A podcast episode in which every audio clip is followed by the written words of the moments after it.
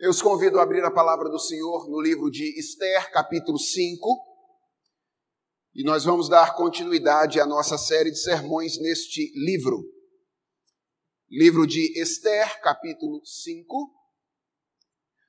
Meu projeto original era pregar todo o capítulo 5 de Esther nesta noite, mas o sermão ficou grande.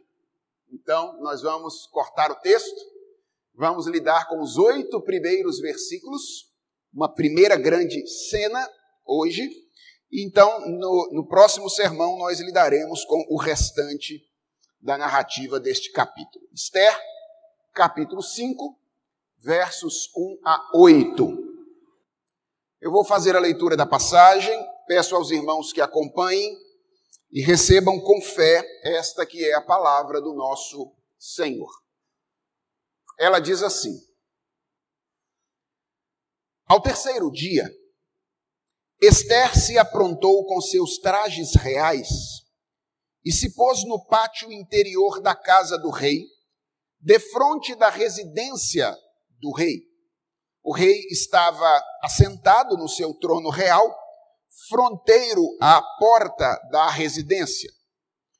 Quando o rei viu a rainha Esther parada no pátio, alcançou ela favor perante ele Estendeu o rei para Esther o cetro de ouro que tinha na mão. Esther se chegou e tocou a ponta do cetro. Então lhe disse o rei: Que é o que tens, rainha Esther? Ou qual é a tua petição? Até metade do reino se te dará. Respondeu Esther: Se bem te parecer, venha o rei e Amã hoje ao banquete que eu preparei ao rei. Então disse o rei: Fazei apressar a Amã, para que atendamos ao que Esther deseja. Vindo, pois, o rei e Amã ao banquete que Esther havia preparado, disse o rei a Esther no banquete do vinho: Qual é a tua petição? E se te dará. Que desejas? Cumprir-se-á ainda que seja metade do reino.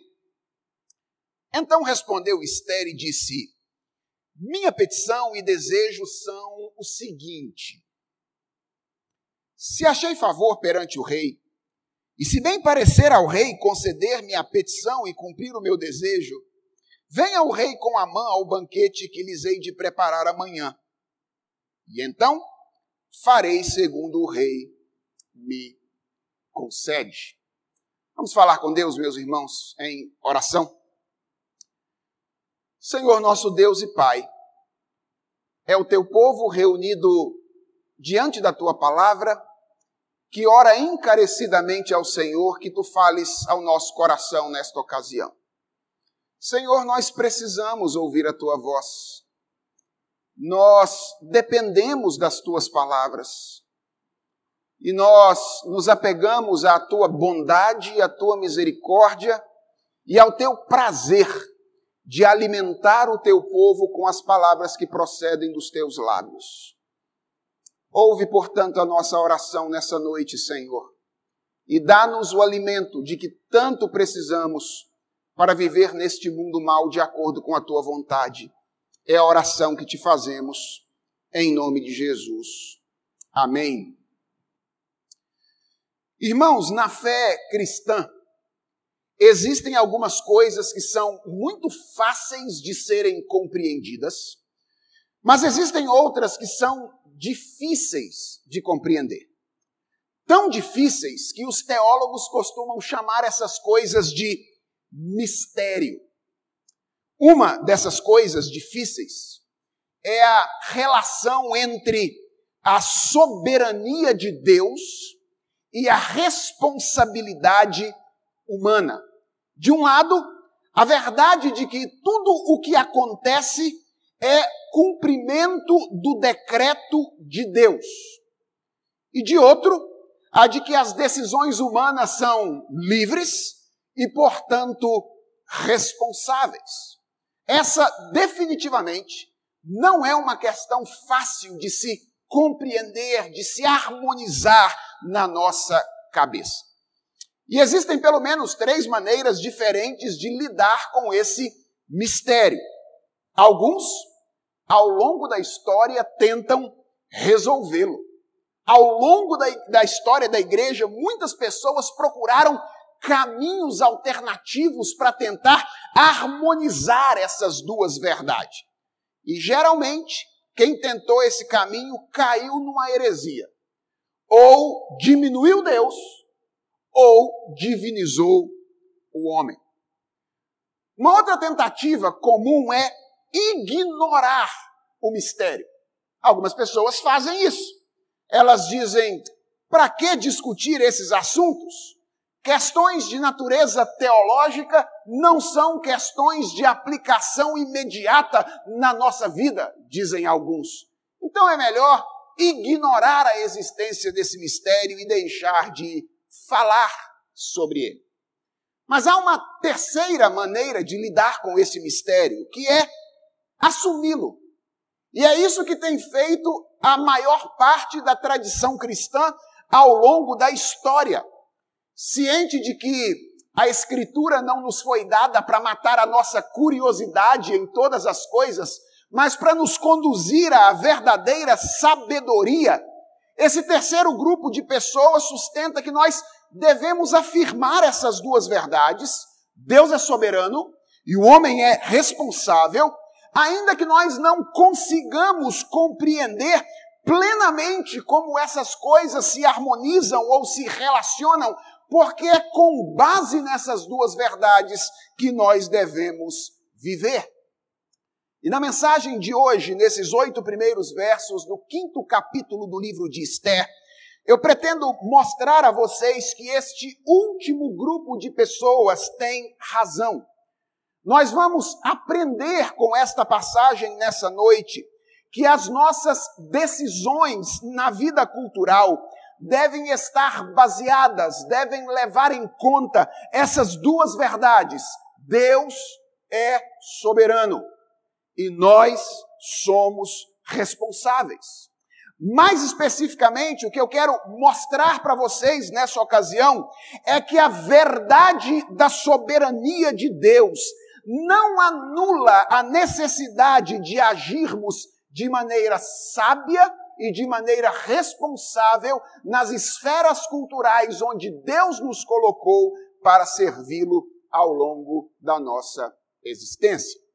Mas antes de analisar os eventos deste capítulo propriamente ditos, é importante nos lembrar de alguns eventos que nos conduziram até aqui e que são o pano de fundo desta passagem. Assuero era o grande imperador da Pérsia nesta ocasião. E ele havia elevado Amã, um descendente dos Amalequitas, a uma posição de destaque no cenário político da Pérsia naquela ocasião, e havia ordenado a todas as pessoas no império que se curvassem diante de Amã, reconhecendo a sua autoridade. Todas as pessoas faziam isso, menos um judeu exilado chamado Mordecai, que era descendente da família de Saul e que havia criado uma jovem, a sua prima chamada Adassa, que agora era a rainha da Pérsia sob o nome de Esther. Amã percebeu isso e Mordecai se recusava a conceder-lhe publicamente a honra que lhe era devida mediante o decreto de Assuero e ficou furioso. E então, a partir de informações bem atravessadas dadas a Assuero, Amã conseguiu autorização do imperador para decretar a morte de todos os judeus do império, colocando assim em vigência um plano de vingança, de vingança absolutamente desproporcional. Mordecai, nós vimos isso no capítulo 4, e todos os judeus que estavam fora do palácio tomaram conhecimento desse decreto de Assuero e de Amã, e como era de se esperar, reagiram a ele com profunda tristeza, enquanto, a princípio, dentro do palácio, Esther desconhecia completamente aquilo que se passava fora dele. Mas um dia ela soube que o seu primo Mordecai estava à porta do palácio manifestando a sua tristeza como um moribundo, e então resolveu travar um diálogo com Mordecai através de alguns emissários, quando ela foi informada por ele daquilo que estava acontecendo debaixo do seu nariz, embora ela não soubesse. E Mordecai então disse a Esther que ela tinha algo a fazer naquela ocasião. Ela precisava entrar na presença de Assuero com o objetivo de interceder pelo seu povo. De início, nós vimos no último sermão, Esther reluta, mas diante das ameaças de Mordecai, as santas ameaças de Mordecai, ela muda de ideia e resolve então fazer isso, mesmo ciente de que entrar na presença do rei da Pérsia sem ser convidada naquela ocasião poderia significar a sua execução sumária.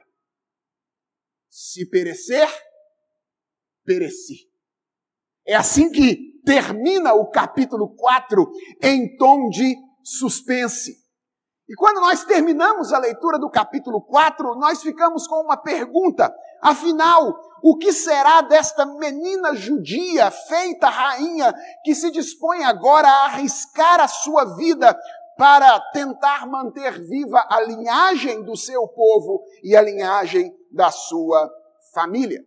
E o capítulo 5 começa exatamente nos oferecendo a resposta do que vai acontecer com Esther. E a primeira coisa que nós vemos acontecer aqui é que Esther acha graça diante de Assuero.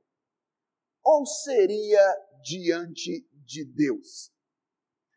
O texto começa dizendo que ao terceiro dia, depois do tempo de jejum que Esther havia combinado com Mordecai, Esther cumpre a sua palavra e vai ter com Assuero. O texto registra que ele estava assentado no trono real, e segundo alguns estudiosos, o imperador persa, nesta época, costumava ser ladeado por soldados que empunhavam armas semelhantes a um machado.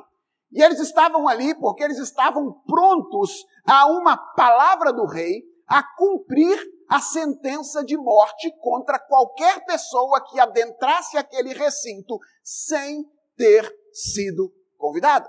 Você pode imaginar o coração e as pernas trêmulas de Esther indo em direção a Assuero nesta ocasião. Uma sentença de morte a aguardava. Mas o texto diz que não foi isso que aconteceu com Esther.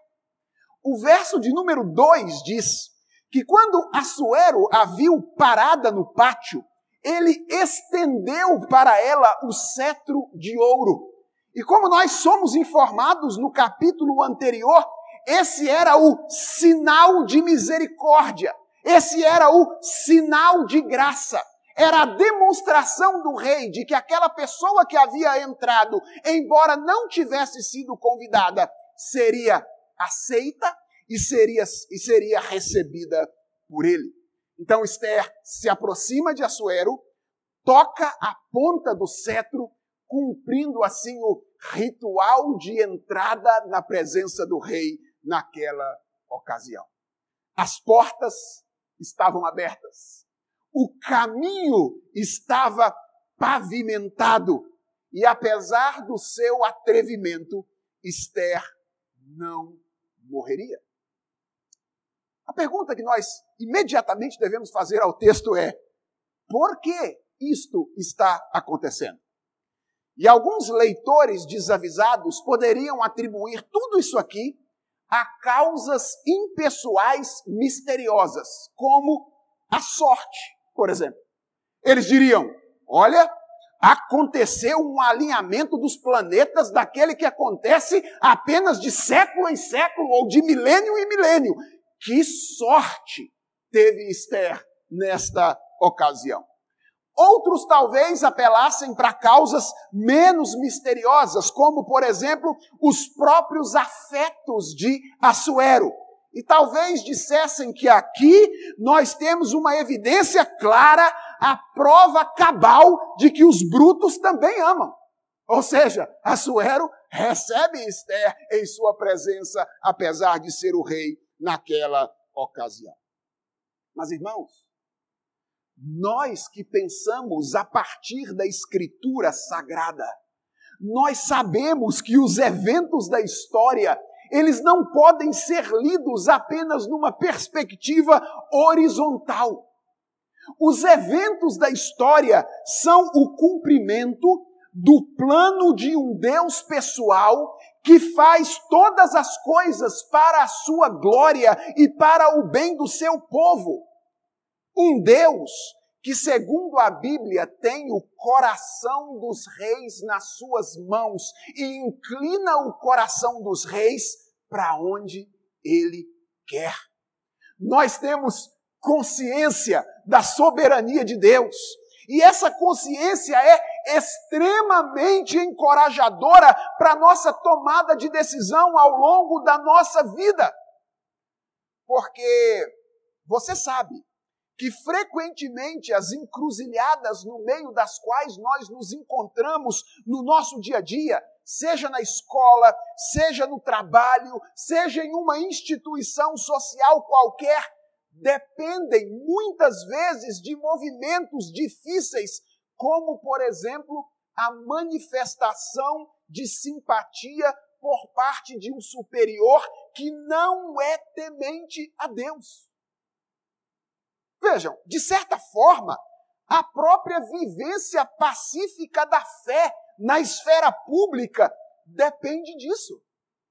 E para nós, é profundamente encorajador saber que o coração dessas pessoas, assim como o nosso coração, está nas mãos do Senhor.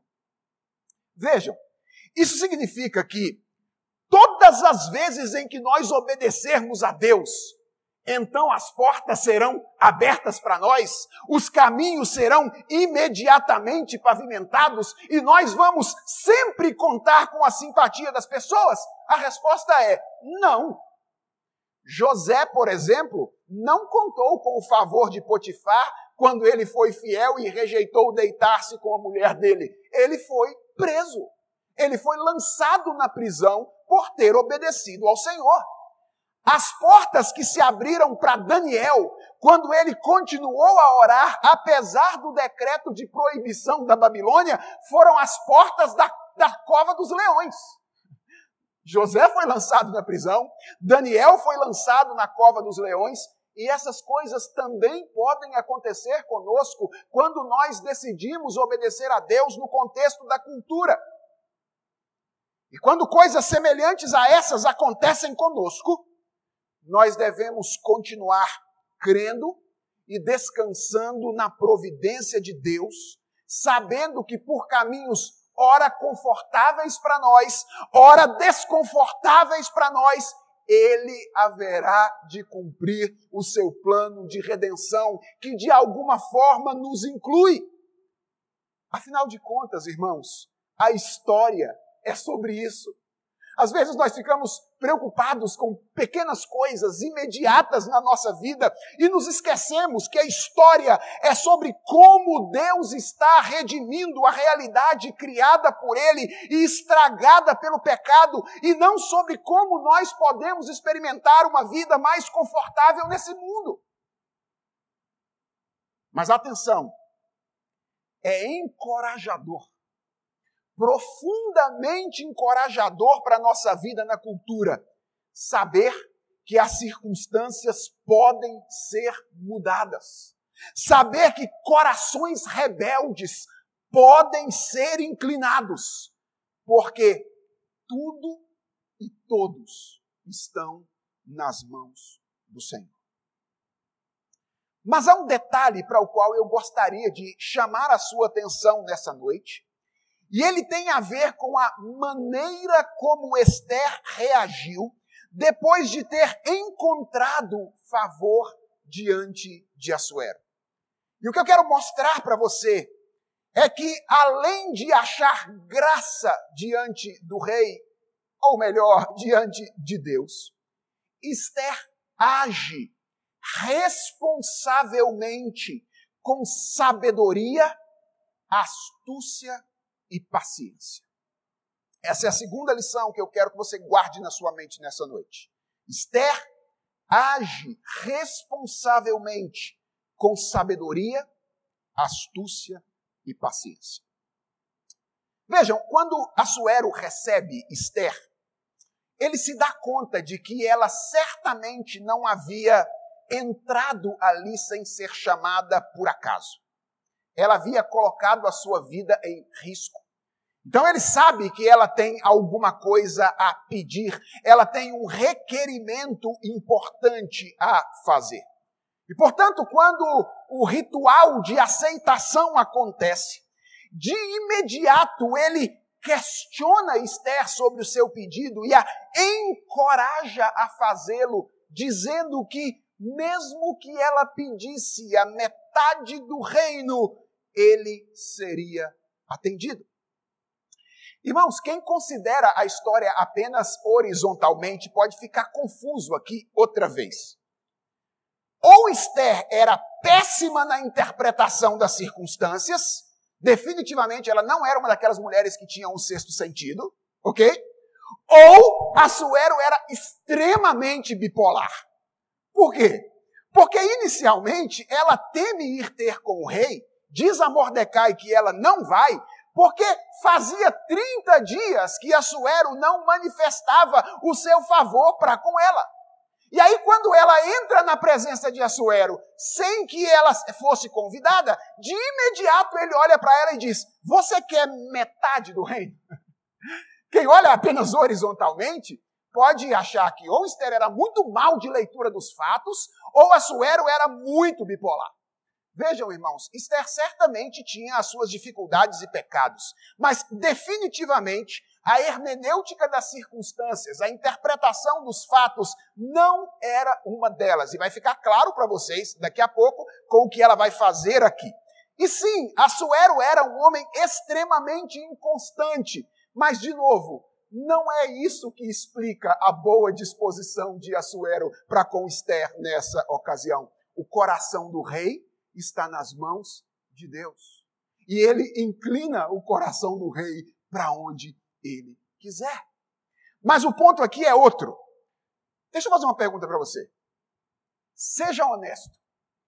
O que você faria se você tivesse entrado na presença de Assuero para fazer o que Esther havia entrado para fazer e ouvisse exatamente estas palavras que Assuero acabou de dizer para Esther? Pede ainda que seja metade do reino se te dará.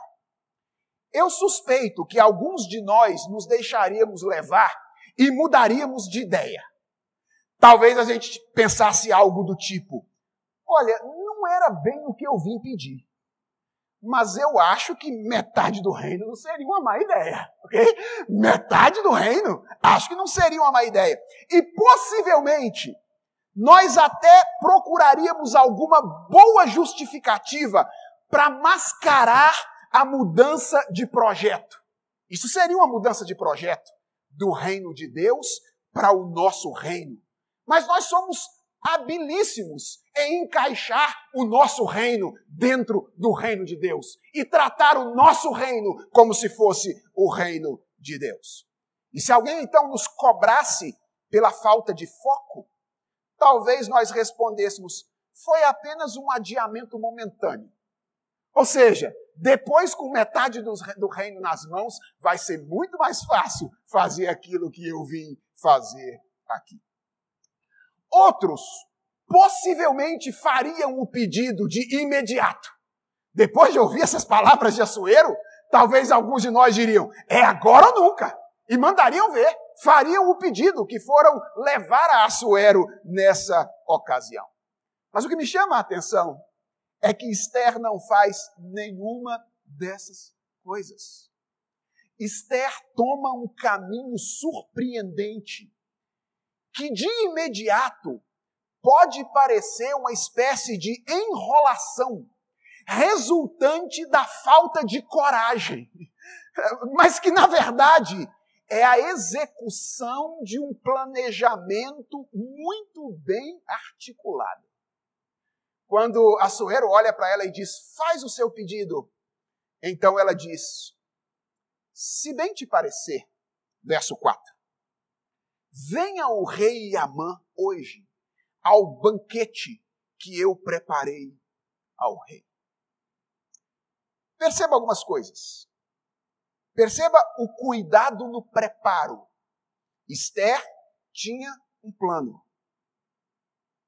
Enquanto ela estava na sala real, as cozinheiras estavam preparando um banquete na cozinha.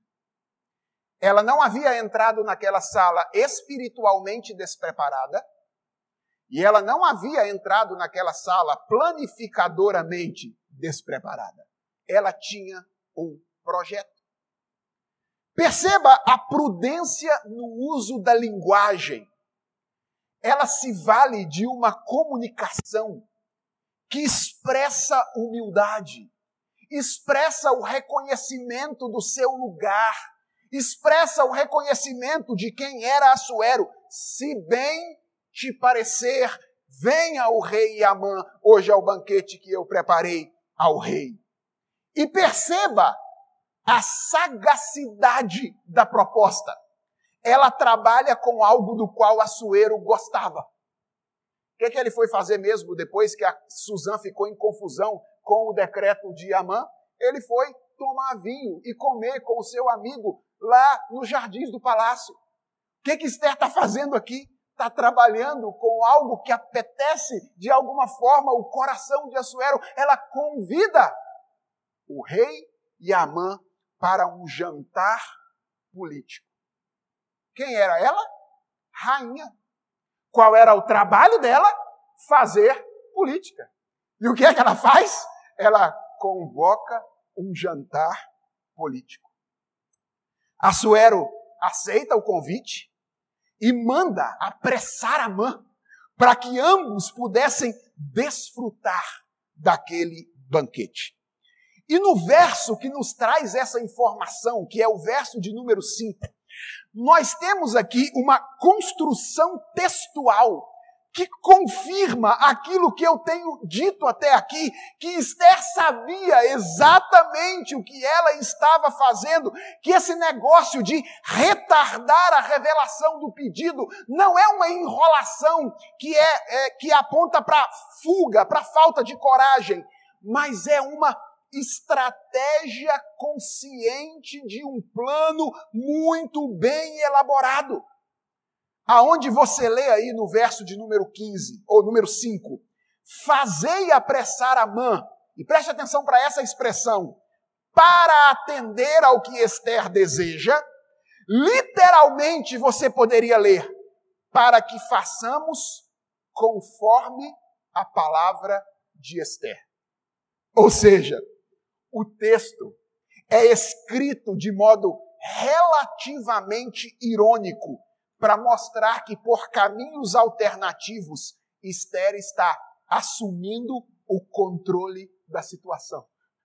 Para fazermos conforme a palavra de Esther. De maneira sutil. Através das habilidades que Deus a tinha dado e do trabalho que Deus a concedeu a, a fazer que era o trabalho da política no reino da Pérsia naquela ocasião, Esther está tomando conta das circunstâncias nessa ocasião. E o texto diz que Assuero e Amã vão ao banquete, e no meio dele, entre um gole e outro de vinho, o rei se recorda daquilo que havia acontecido antes que Esther havia adentrado o palácio real naquela ocasião sem ser chamada, colocando a sua vida em risco. E que isso certamente, certamente não teria sido apenas para convidá-lo para um banquete. O rei não era bobo. Ele sabia que aquele banquete era para que Esther pudesse dizer alguma coisa especial. E então, pela segunda vez, Assuero encoraja Esther a fazer o seu requerimento. Qual é a tua petição? Diz Assuero. O que desejas cumprir-se-á, ainda que seja metade do reino. E aí você olha para essas palavras de Assuero e diz: É agora. Agora vai. Ele já prometeu uma vez, e agora a segunda vez ele promete que até metade do reino é, Esther teria se fizesse o pedido. A nossa tendência é olhar para essa passagem e dizer: esse é o momento. O vinho está servido, o rei está propenso à generosidade e pela segunda vez ele se compromete através de palavras em atender a solicitação de Esther. E a maneira como o narrador nos apresenta a resposta de Esther aqui, irmãos, sugere que talvez ela mesmo tenha ficado com alguma dúvida nessa ocasião. Até ela. Dê uma olhada na maneira como o texto registra isso. Sabe quando, quando você começa a dizer um negócio e aí fica em dúvida, tem que engolir as palavras? É mais ou menos isso, essa maneira como o texto registra aqui. Olha o verso 7. Ela começa dizendo: Minha petição e o meu desejo são o seguinte. E aí parece que ela dá aquela engolida seco e diz: Se achei favor perante o rei, e se bem parecer ao rei conceder-me a petição e cumprir o meu desejo, venha o rei com a mão o banquete que lhes hei de preparar amanhã, e então farei segundo o rei me concede. O que Esther está fazendo aqui? Cozinhando o galo em água, em água quente. Quanta astúcia! Irmãos, Esther sabia que estava lidando com uma situação delicada. O pedido que Esther tinha para fazer incluía algo que não acostumava acontecer com frequência. Era a revogação de um decreto que saíra de Suzã, selado com o anel do rei. Na Pérsia, leis não eram revogadas. Esther sabe que está lidando com algo difícil. Ela sabe que está lidando com uma pessoa instável, que com a mesma facilidade que havia estendido o cetro para ela naquele dia, poderia decretar a sua morte. E lembre-se de um detalhe que às vezes nos passa percebido: Esther precisaria revelar a sua identidade ainda não revelada a Assuero ela havia mantido isso em secreto diante dele. E agora, era, era, agora ela precisava contar ao seu marido de que povo ela de fato era, ou a que povo ela de fato pertencia. Ela tinha algo a fazer, mas era necessário saber quando fazer. E era necessário saber como fazer. E o que me chama a atenção é que a percepção de que Deus está no controle não leva Esther a tentar o Senhor Deus. Ou seja, já que Deus está abrindo todas as portas mesmo, então, é, quer saber de uma coisa? Eu vou viver a vida de maneira irresponsável? Não! Ela age de maneira profundamente responsável. Age de maneira perita, com sabedoria, com astúcia, com paciência, e ela vai conduzindo esta situação para uma condição em que o rei estivesse absolutamente comprometido. Irmãos, se Assuero aceitasse o convite de Esther, nesta ocasião, ele teria colocado publicamente a terceira assinatura no cheque em branco colocado nas mãos de Esther. Quanta sabedoria, quanta responsabilidade, quanta percepção de que saber que Deus reina não nos conduz a viver uma vida irresponsável tentando o Senhor nosso Deus. Mais à frente nós vamos perceber na continuidade da exposição deste livro que a soberania de Deus ainda resguardava algumas surpresas. Nós vamos descobrir isso nas próximas exposições. Hoje, nesta noite, o que nos importa aprender é que em nossa tomada de decisão na vida cultural, em primeiro lugar, nós devemos confiar profundamente na soberania de Deus. Deus reina. E nós, portanto, devemos agir corajosamente, debaixo da certeza de que o nosso coração e o coração das pessoas com quem nos relacionamos, as circunstâncias todas, estão exclusivamente nas mãos de Deus. Mas essa convicção não pode nos conduzir ao fatalismo não pode nos levar a cruzar os braços e esperar que as coisas caiam do céu.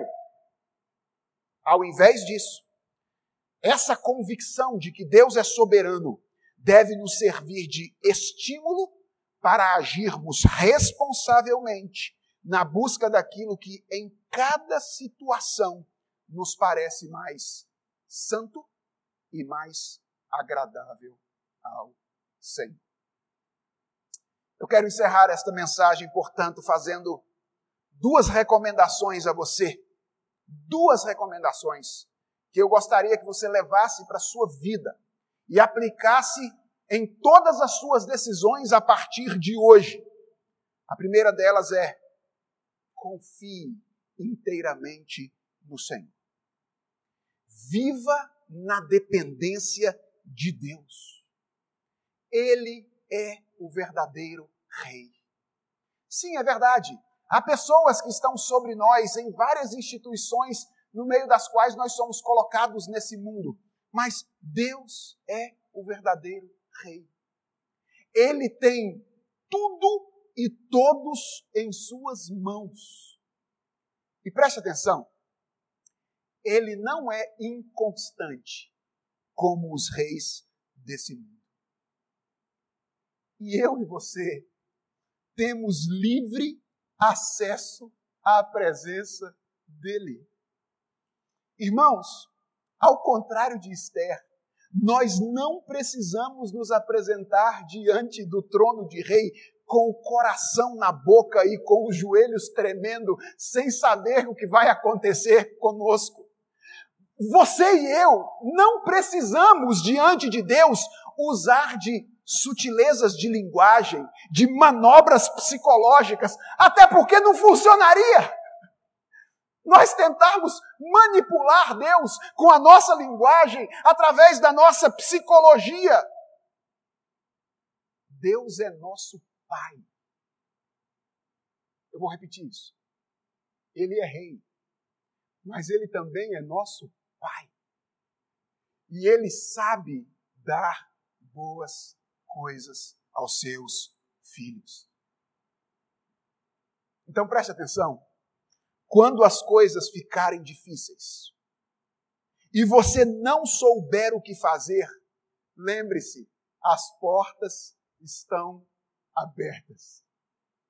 O caminho está pavimentado. E não é porque a presença de Deus é menos singular do que a presença de um rei qualquer e então qualquer um pode entrar. É porque o preço já foi pago. O machado da ira de Deus já caiu sobre Jesus Cristo, o seu filho, para que eu e você pudéssemos ter livre acesso à presença do nosso Deus e Senhor. Irmãos, nós temos um grande privilégio. Um grande privilégio. A maioria de nós aqui não tem acesso à sala do prefeito, à sala do governador, à sala do presidente. Mas todos nós temos um ingresso assinado com o sangue de Cristo que nos dá livre acesso ao trono da graça de Deus. E a pergunta é: o que temos feito com esse privilégio? Quando as coisas apertam, é a isso que a gente recorre?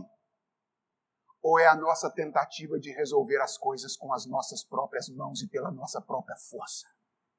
A porta está aberta. O caminho está pavimentado.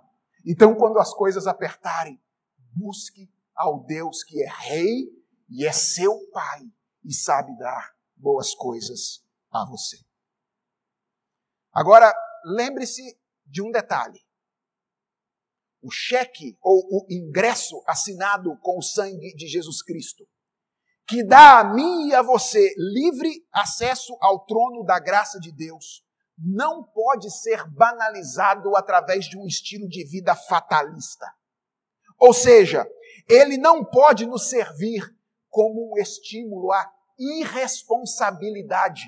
Ele não pode nos servir como um estímulo à, estímulo à inércia. Ou seja, ah, lá na frente Deus vai fazer tudo conforme ele desejou mesmo, então quer saber de uma coisa? Eu não vou viver de maneira responsável aqui atrás. E aqui vai a minha segunda orientação para você nessa noite. Trabalhe incessantemente para que as mudanças que você gostaria de ver e que estão em acordo com a vontade revelada de Deus aconteçam. Trabalhe. Nós vivemos na cultura da manifestação. Não é verdade?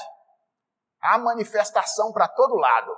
Ah, porque a coisa está ruim aqui, a igreja não é aquilo que ela deveria ser, porque o nosso país não é tão bom, porque a cultura em que a gente vive é muito ruim, e a gente fica manifestando, manifestando, falando o tempo inteiro. As pessoas acham que vão resolver os problemas postando a sua indignação nas redes sociais. Deixa eu dizer uma coisa a você. Você de fato acredita que é importante lutar por alguma coisa para que os valores de Deus sejam antecipados aqui nesse mundo? Você quer que a sua igreja seja melhor? Quer que o seu país seja melhor? Quer que a cultura no meio da qual você vive seja melhor? Quer que o seu trabalho seja melhor? Quer que a sua escola seja melhor? Então para de ficar só reclamando na internet. Faz alguma coisa. Além de ficar dizendo essas coisas na internet, faça algo na vida. Planeje, estude, ensine, e no seu raio de atuação, onde Deus colocou para atuar, para você atuar naquele momento, trabalhe responsavelmente para que os valores do reino de Deus, reino no qual nós vamos viver no futuro, sejam antecipados e as pessoas sejam abençoadas agora pela justiça, pela beleza, pela glória desse reino no meio do qual nós viveremos um dia. Confie no Senhor e trabalhe para que as mudanças que você gostaria de ver e que estão em acordo com a vontade revelada do Senhor possam acontecer. Vamos orar? Senhor, nosso Deus e Pai, nós somos profundamente agradecidos a Ti por esta narrativa bíblica, que nos ensina nessa noite essas duas verdades tão importantes que nós precisamos viver debaixo da dependência do Senhor. Deus, nós reconhecemos diante de Ti como isso é difícil para nós. Nós somos tentados frequentemente a resolver as coisas do nosso jeito, apenas com a, a nossa própria sabedoria, sabedoria que é falha, apenas com as nossas mãos, sem muitas vezes recorrer ao Senhor.